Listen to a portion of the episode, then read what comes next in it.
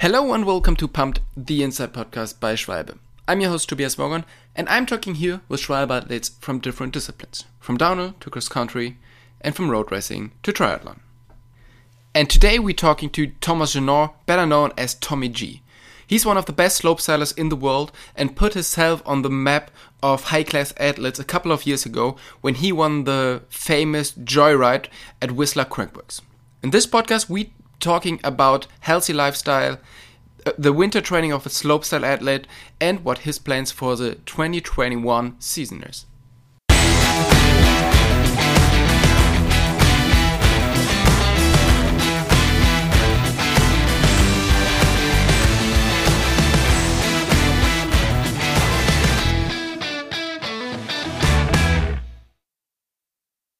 Hey Tommy, Thanks a lot for taking the time to do the podcast with us. Where are you right now? I am at home, just chilling, uh, and I'm really happy to be on a podcast with you.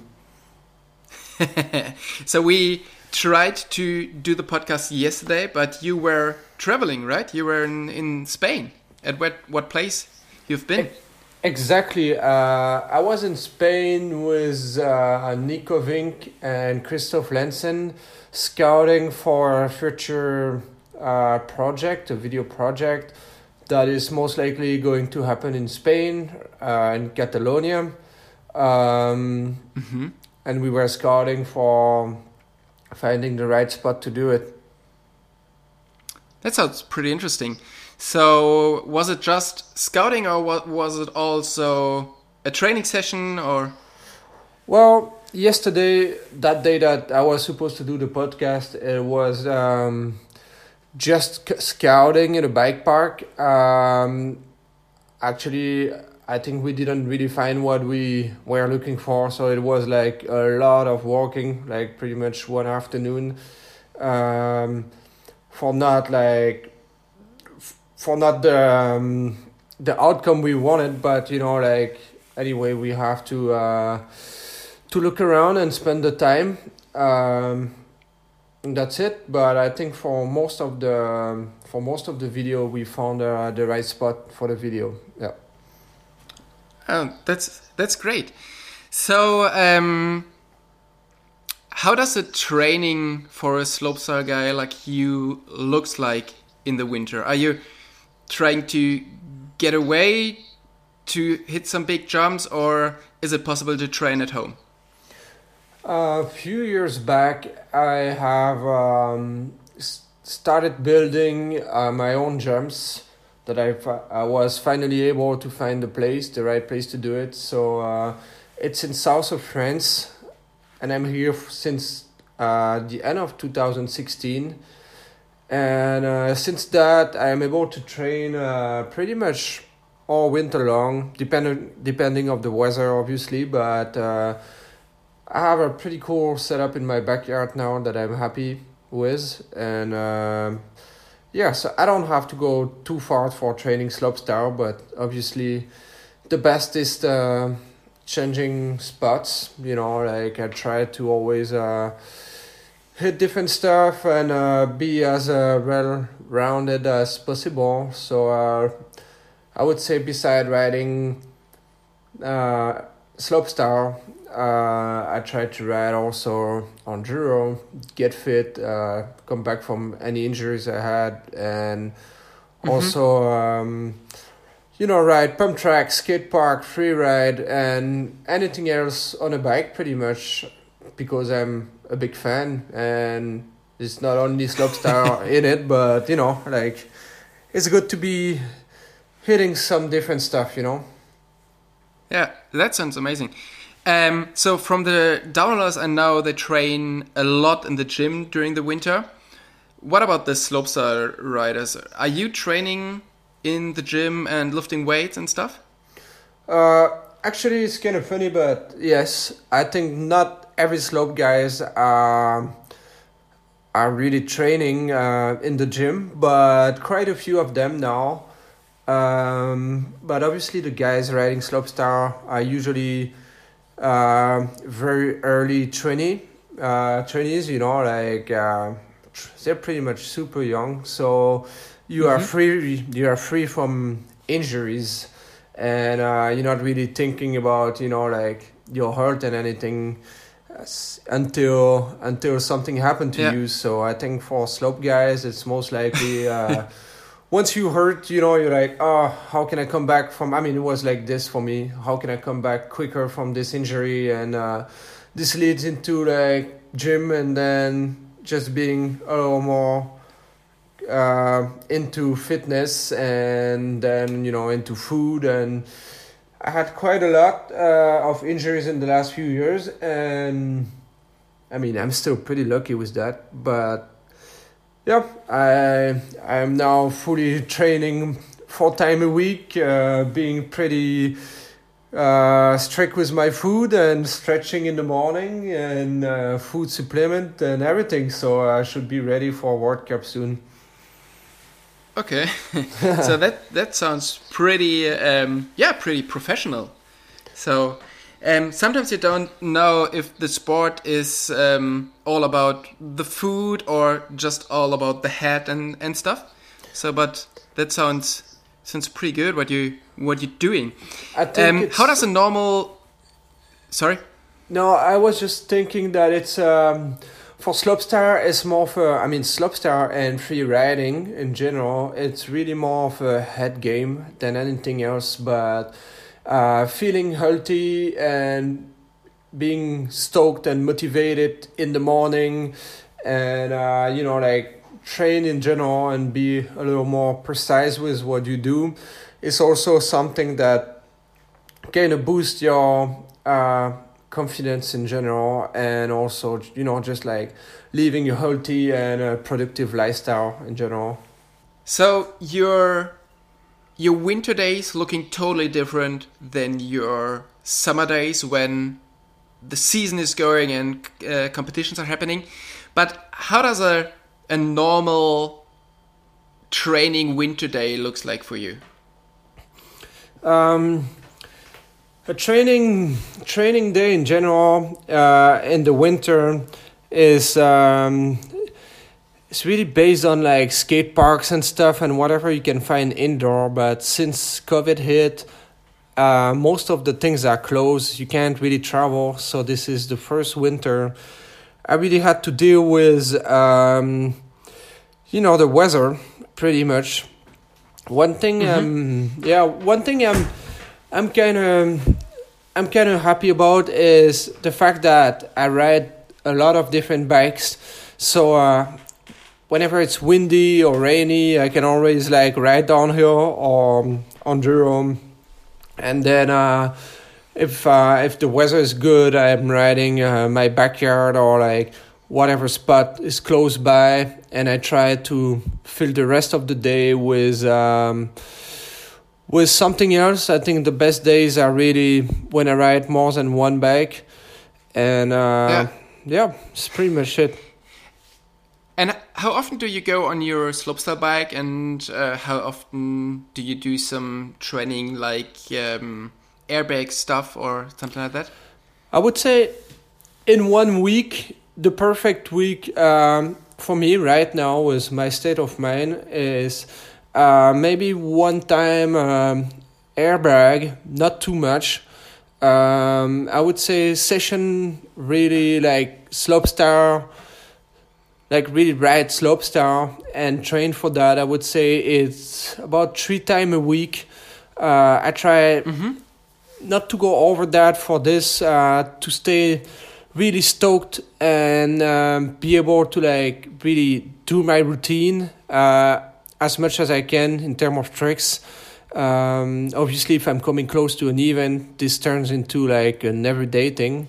But uh, over the winter, with this three session a week slopestyle, one time airbag, the rest is most likely gym, stretch, and then the rest of the um, the days are like about other things on my bike: enduro, downhill, trails, whatever whatever I really want to ride that day, pretty much. Okay. So the the first time you appeared on the on the world stage was when you won J the Joyride in Whistler, the probably the most important competition in yeah out there. And then you you showed up at Crankworx the the first time, and it doesn't look like that you felt so happy with your with your riding. Um, but now when when people see you on Instagram or on uh, on the on the Red Bull Rampage coverage, it looks amazing. So, how did you get from an okay big bike rider to a really top of the field big bike rider? How did you train for that? Well, first, thank you for saying that I'm good on my uh, downhill bike. Um, appreciate that, but really, I think. Um, my early days was about racing dual slalom and racing downhill. So um, I had these skills from there, but obviously that's not everything for Rampage. Uh, the first year I showed up there, it was I mean it was really different back then than now because there were no not much like Instagram or knowledge on what you have to train for for Rampage, and also, yeah. before that, there was a few years of breaks for Rampage. Uh, I think it came back in 2010 or something like this. Um, so I had really no idea what I was going for. And I, when I showed up there, I was really frustrated because I was there like a tourist pretty much. And uh, yeah, from there, from there, I was really much more aware of what what you have to train on, where you have to be good at, and I think what's what's required at Rampage is really overall bike skills and uh, experience. So I spent the, the the next like few seasons to like in between uh, when slopestyle uh, season was over, really like focusing on going bigger trying to hit stuff without anyone telling you the speed, trying to go down technical stuff, trying to go faster on my downhill bike, trying to ride that as much as possible, and then just pretty much go to Utah and get down to really what's there and what's important for the event. And it took me quite a few years to really feel like I was on it. And uh, mm-hmm. yeah, I think that was around 2015 that I did my first good run and first fifth place uh, because it was pretty yeah. much after that I got fifth uh, no sixth the year after um, sixth again and fifth again so um, it was at that year that I felt like I was a lot more confident with my big bike skills yeah so the, the, the region where you grow up it's it's like rolling mountains. It's it's not the not the Alps or not some some big mountain bike region, but how did you get there to to ride a mountain bike? Well, that's for sure. I think what I had with me is a dedicated dad, uh, surrounded by good friends who also had dedicated dads who would like just go in the wood and build dirt jumps for us my dad would drive us anywhere in Belgium, and then Belgium got smaller, uh, too small, not smaller, but it got too small for us, and and and then we he really like pushed me to go ride anywhere, but like not push me the competitive way, but it was like really putting me no barrier. Like if I would see a spot that I wanted to ride, he would just tell me, "Hey, my next holidays are that time, and we're going to ride, or I drive you next weekend if I can." So that's what I had with me, and I think from anyone coming from smaller countries where it's not like crazy about spots, you know, you're not born in uh, Squamish or BC or like some other places. Um, I think what you have with you is really motivation. No matter what weather, no matter what spot you're riding, you really try to make the most of it. Yeah. You told us already that it's important for you to ride a lot of different trails and uh, dirt jumps and stuff um, to get prepared for the season. And what is your favorite one? So if you should pick one what is your favorite spot? That's an impossible question to answer because I like all my bikes. but really, what like I could say that my home spot for Slopestyle is my favorite because um, it's uh, also super exciting to think about what's next, what what are my next jumps, and everything is the way I want it. And I'm also super stoked when things are rolling right. So for Slopestyle, this. But then for downhill, I would say that if I can pick a spot for tomorrow afternoon for riding, it would be at my friend uh, Elliot Laporte or Vinny T. Uh, these were like some of the homemade trails that I like the most. Mm-hmm. Okay, that sounds that sounds pretty good. Since we already had some problems with the microphone, is it is your microphone still running? It is still running. Yeah, I'm, my eyes are all Perfect. on it. Then that's good.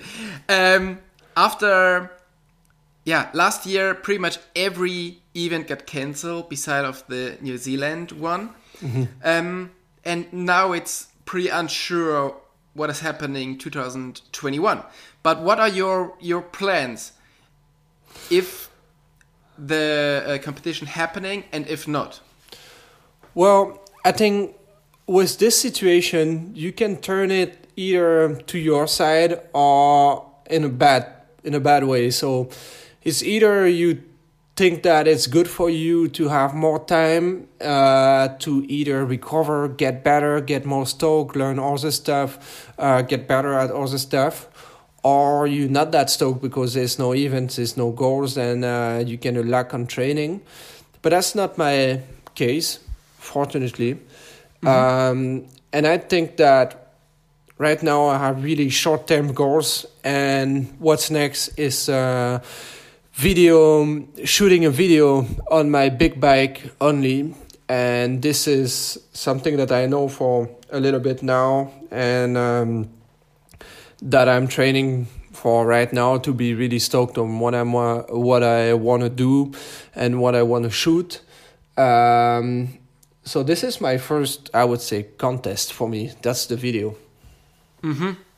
So even if um, no competitions are happening, you still have have plans for for the season, and you're you're stoked to Yeah, have the totally, season totally. um, I think. That's great. yeah, I think just about trips and um, competition is hard to tell now, but the fact that um, the previous season before COVID, I had um, I had a full season being injured, and right now this being COVID time and nothing is happening, that's really building uh, a need of uh, events, trips, and like even when I think of Crankworx, I kind of want to compete in all the stuff uh, there. Um, I don't really exactly know where I could be good at, but definitely uh, think that I want to try to do some other stuff there, and uh, yeah.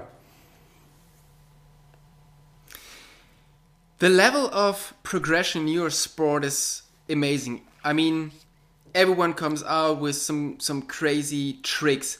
And is it always surprising when you go to competitions and see what the people learned in the off season, or are you always sharing your your new tricks already on social media? Well, just as a personal point of view, um, I think uh, it's pretty rare to have Instagram and social media to keep your sponsors happy and the fans uh, looking at everyone that every riders that they like. Um, the way I see it is that I post like any any clips I I like that day or that a friend took, or if I have a cool picture, or a tr- a small style or tr- small trick that I like, I'm gonna I'm gonna post it and be stoked on that. But regarding like really like taking a lot of risk or putting energy into shooting something, uh, I don't think that really belongs to social media, and I want to keep that for a video or a contest. Yeah, yeah, it's pretty cool to not sure everything and have a little surprises for for videos and and competitions, and not not show all your cards on on Instagram. That's cool. Um, when all the events are, are back and this COVID break is over, what is the event you're looking uh, forward to the most? Well, um, I think uh, the Crankworx organization trying to still do three events. Um, hopefully, Rampage. I would say that Rampage is the thing. Well, knowing that I didn't ride last year due to COVID, and the year before I just got back on my bike from a big injury, so I messed up there, and uh, it's kind of really the the contest that stuck in my head and that I really I really want to do good at, but mm-hmm. like I wouldn't, as I said earlier, I re- wouldn't really mind to do something else really, uh, like something that put out of my put me out of my comfort zone, such as maybe I would say hardline would be something that I'm just stoked to go and practice and uh, see if I okay. can actually go down and just get at get to the bottom pretty much and or at least hit some stuff in practice. That that would be something that I that, that would be stoked at. So if if you're talking about the hardline, the race of Dan Atherton and the course he built, I think that puts pretty much everyone out of her of his comfort zone. Yeah, totally. Because that one is so crazy. And do you plan to to show up there and and and compete at, in that race? Well, first of all, uh, if anyone from Hardline hear me now, um, yeah, I would I wouldn't mind, but uh, obviously, uh, yeah, I first like obviously I can't tell that I that I can be good there. You know, um, I'm just I'm just personally wondering if I could go down the things. You know, like just go down that track and uh, feel confident. And I think it's definitely some, something that can get me a be- like a better bike skill and overall and get me better for something like Rampage. Um, but yeah, let's see. Uh, let's let's see if I can get there and and get to the bottom. yeah, so that that would be really interesting to see if you, yeah, if, if you could compete in in this race and um, yeah, I think it, it's a it's an amazing race. I really really love to to watch it. For sure, the, the jumps are are huge. huge, huge, and so, huge different. You know, it's huge. Uh, it's huge uh, steep and uh, definitely i'm saying that but if i get the chance to be there uh, the weather has to be bright blue and sky like uh, i mean it has to be uh, the perfect weather because i am not going down that thing in the wet yeah i mean come on it's it's in the uk chances are pretty good that yeah. that it will be sunny of course. For sure, fuck. so, um, yeah, last question is what are your goals for 2021? Um, so, as short term goals, I have the video that I want to be stoked at on. Um, uh, knowing that um, last year was COVID, the year before I was hurt. Um, I really feel the need of being just consistent as a slopestyle rider. So uh, obviously stepping on the box of slopestyle crankworx uh, is you know something that is a crazy feeling um, and that I, I'm training for. But obviously, just for me right now, having consistent run and um, but that's obviously something that only happens when um, you can compete uh, and just see where I am at and work from there and get to the bottom and go back home with a smile on my face.